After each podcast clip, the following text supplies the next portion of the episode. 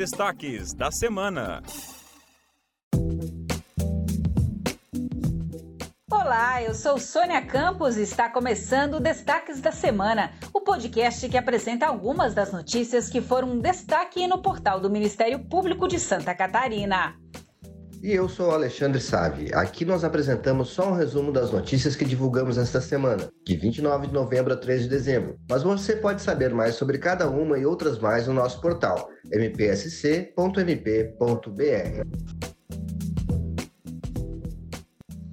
Abrimos o programa de hoje falando sobre o assalto a um banco de Criciúma, que completou um ano na última terça-feira. Desde então, 18 suspeitos foram denunciados pelo Ministério Público catarinense e 10 deles estão presos preventivamente. O promotor de justiça, Ricardo Figueiredo Coelho Leal, fala sobre as investigações e a atuação da Força Tarefa. Um ano, Criciúma foi palco daquele que foi considerado o maior roubo agência bancária do estado de Santa Catarina.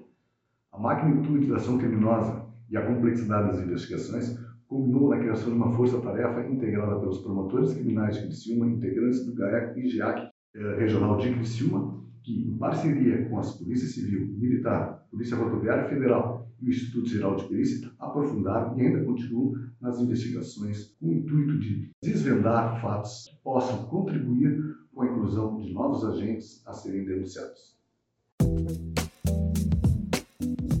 Já a promotora de justiça Andréa Tonin explica a ação penal e fala sobre os próximos passos. As investigações já contam com 2.800 folhas. O Ministério Público de Santa Catarina já ofereceu duas ações penais, sendo 18 os denunciados. Destes 10 permanecem presos preventivamente, sendo 5 em presídios federais de máxima segurança, 6 se encontram em monitoramento eletrônico e 2 estão foragidos. Os delitos apurados e denunciados até então são de organização criminosa, latrocínio, uso de documento falso, dano qualificado e incêndio. As investigações prosseguem e novas ações penais em breve serão oferecidas. Capital, a Abrazel, a Associação Brasileira de Bares e Restaurantes, acatou a recomendação do MP catarinense e está orientando seus afiliados para respeitar a legislação e permitir o acesso, o ingresso e a permanência das pessoas com deficiência ou mobilidade reduzida, acompanhadas de cão-guia nos estabelecimentos comerciais do estado. A recomendação foi encaminhada pela 30 Promotoria de Justiça da capital. O documento foi emitido após um procedimento de apuração que encontrou irregularidades na postura dos responsáveis por estabelecimentos e transporte público e privado do município, com relação ao ingresso de permanência dessas pessoas e seus cães de assistência em suas dependências. O texto da recomendação pode ser encontrado na íntegra em nosso portal mpsc.mp.br. E hoje acontece o Seminário Sul-Brasileiro sobre pesquisas realizadas no âmbito dos impactos dos agrotóxicos e transgênicos. O evento transmitido no canal do YouTube do Fórum Catarinense de Combate aos Impactos dos Agrotóxicos e Transgênicos reuniu pesquisadores de diferentes áreas que investigam os impactos ambientais, econômicos, legais e sociais desses insumos para debater sobre as dificuldades impostas por governos e indústrias aos estudos nessa área. O promotor de justiça e coordenador do Fórum, Eduardo Paladino, explica por que esta data foi escolhida para a realização do seminário.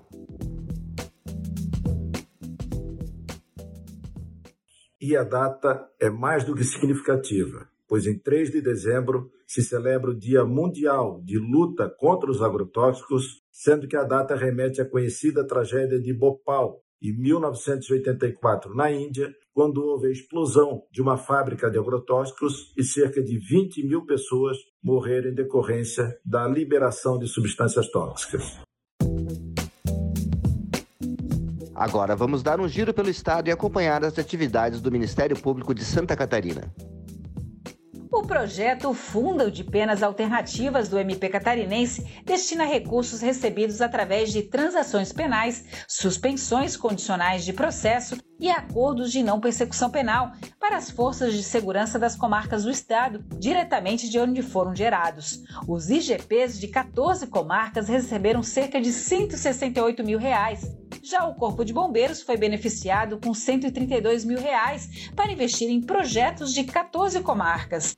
A Polícia Civil recebeu 226 mil para projetos de 20 comarcas e a Polícia Militar foi beneficiada com 390 mil para aplicar em unidades de 31 comarcas.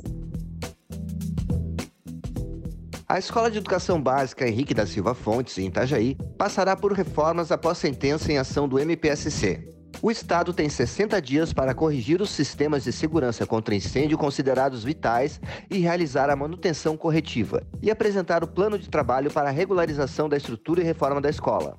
Após isso, tem oito meses para concluir a reforma estrutural do prédio. Em caso de descumprimento da sentença, foi fixada uma multa diária de 5 mil reais.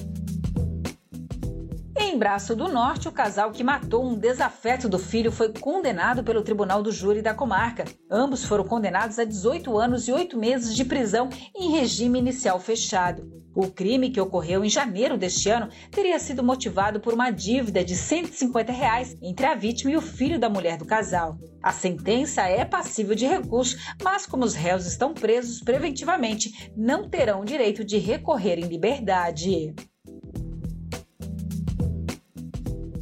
O autor de mais um homicídio motivado pela guerra de facções criminosas em Santa Catarina foi condenado na comarca de Jaguaruna a 16 anos de prisão.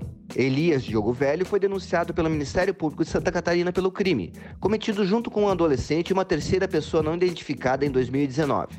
No julgamento, a promotora de justiça Raíza Carvalho Simões Rolim sustentou que o homicídio praticado por Elias foi qualificado pelo motivo torpe pelo meio cruel.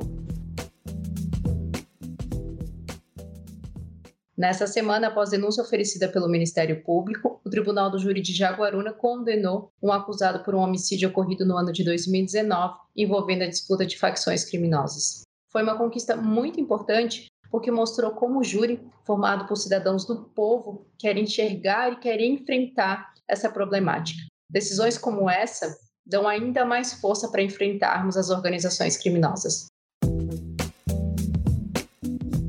Preso preventivamente no curso do processo, o réu não poderá apelar da sentença em liberdade. A decisão é passível de recurso.